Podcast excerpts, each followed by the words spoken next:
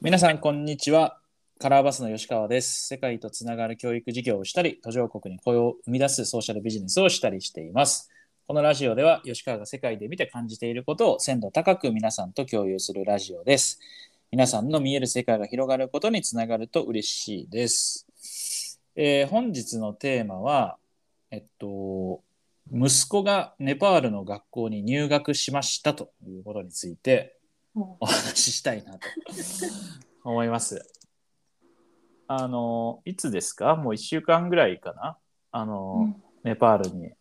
はいえー来まして、えっと、今ちょっとこれ収録してるのが金曜日なんですけど、はいえっと、この週の月曜日だからうんうん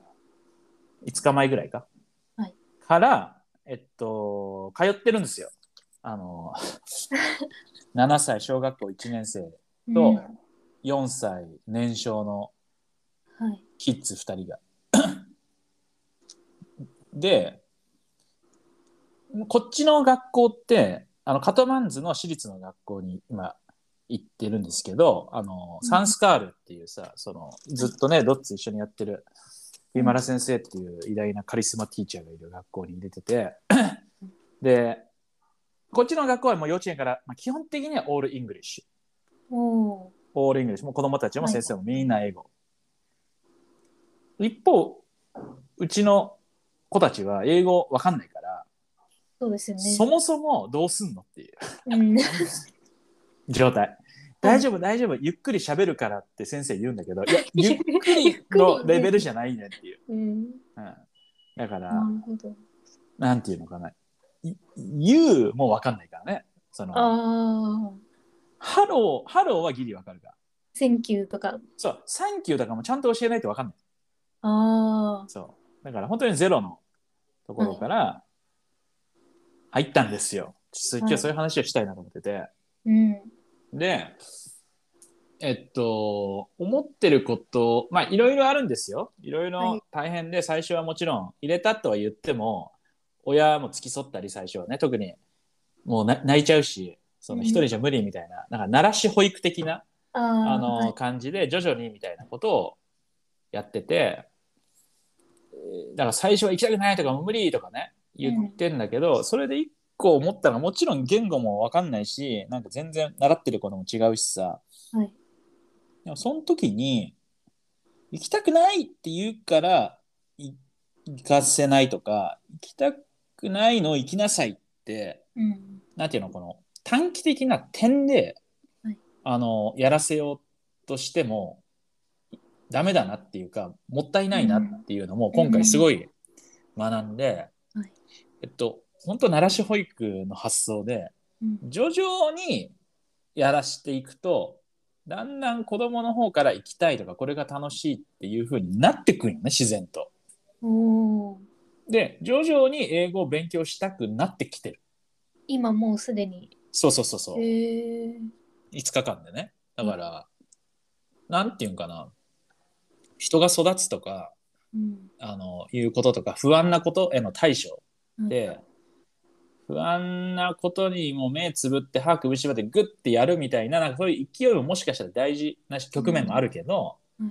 一方で徐々にそれに慣れていくっていうか、うんまあ、ほんとちょっとずつちょっとずつでいいよみたいなはい。時間かけてっていう環境づくりとかその伴奏っていうのもすごい大事なんだなってなんか思うようになったとより、うん。うんそうですよね。それ子供に限ったことではないですけど、やっぱりうん、子供であれば。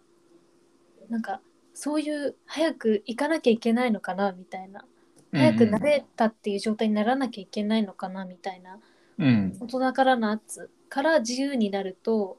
なんかそれぞれのペースで慣れていけるうんうん感じがして、そうねはいだからそれをなんか周りの大人が今やらないといけないとか、うんこれはこうしなさいっていう人たちに囲まれてると子供ってやっぱりそれに敏感でいやもう絶対嫌だとか怒られるとかで多分嫌がると思うんだけど今のそのサンスカールの先生たちもすごい理解あるっていうか愛があるっていうかうん協力的だし、まあ、その子供たちもみんな優しいからさはいすごいこうちょっとずつっていうのを受け入れてうん受受け入れてくれてるっていうかもともとそういうスタンスなのかなうんだからそれですごい学ぶことがあってあーなんかやっぱりそのねさせてもできないけど見守ってたら徐々にやれるようになるっていうのうんうんなんかそれをすごい感じて、はいで今週1週間終わって 学校の先生からうちの息子そのサッカー好きだからうん来週から週に2回そのフットサルそのミニサッカーみたいなのもやるよみたいなうん言ってて、でうちの息子にあのフフットサルあるらしいけどやるみたいな聞いたので、はいそしたら「えフットサル何誰とうーうんん恥ずかしいからやめとく」って言ってたの。うんうんうんね、でそれで例えばだけど「いやそんな恥ずかしいとか言ってないで大丈夫だから行きなさい」っうんて言って連れてってもいいかもしんないし、まあ、そうやってねかもしんないけどでも本人多分絶対やりたいし行きたいって気持ちあるんよ。でも恥ずかしいって気持ちもあるし、うんどうしようかなって言ってる、はいだからこれに対してまあそうやんね、まあ、ちょっと考えときとか言っといて言言ったのねこの間、はいでまあ多分来週ある時にちょっと、まあ、やるかやらないか別に決めなくてもいいけど一回見に行ってみるぐらいな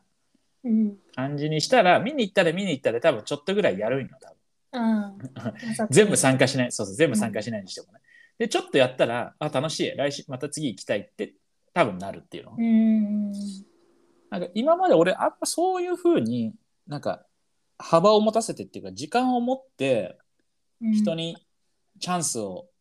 チャンスっていうかステップっていうかうんをやってその人がそれをどんどん選んでいくみたいなはい発想って、まあ、俺そんなに持ってなかったんだけどうん今回息子がネパールの学校を通う彼らの葛藤と成長を見てて、うんあーなんかそそういうそういうことなんかなみなんかって思思うようになった勉強になったそう前までそのスタンスがあんまりなかったっていうのはもうチャンスがあったらもうほい飛び込めみたいな感じえーあもう完全に階段を作るまでもなく本人の自由みたいなそうそうどっちかっていうとその階段について見守ったりとかうんうんなんちゅうのある種それって予測してるわけや今俺が言ったのってあ多分最初体験したら、まあ、その後やりたいってなってこうなってこうだねっていううん予測、はいなんかある種これを予測するっていうことがに若干の偏見があってその、うんよ予測したらそれが出ちゃってそうんのあある種コントロールする方向にーうん行っちゃうかもなっていう不安があったんようんうんだからいや本当にやりたいならやったらいいしやめたいならやめていいよっていう、うん本当にその時の子供の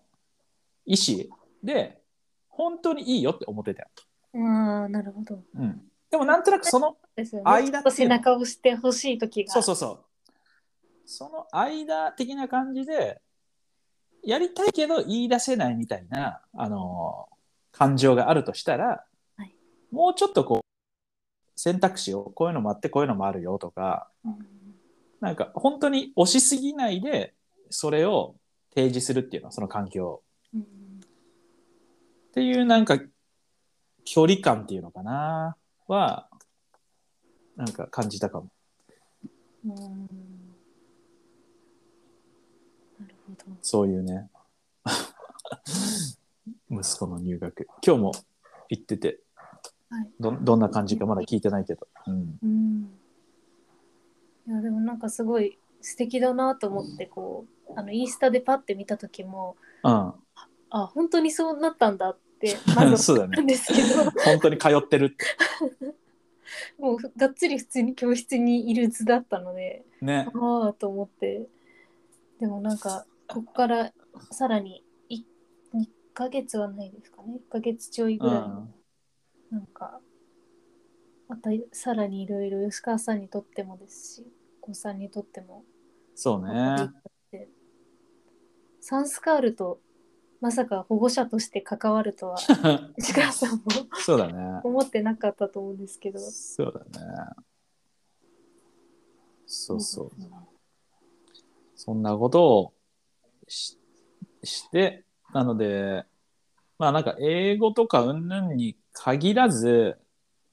その知らない環境に人間がこう入っていくうんっていうことへの不安と、なんか、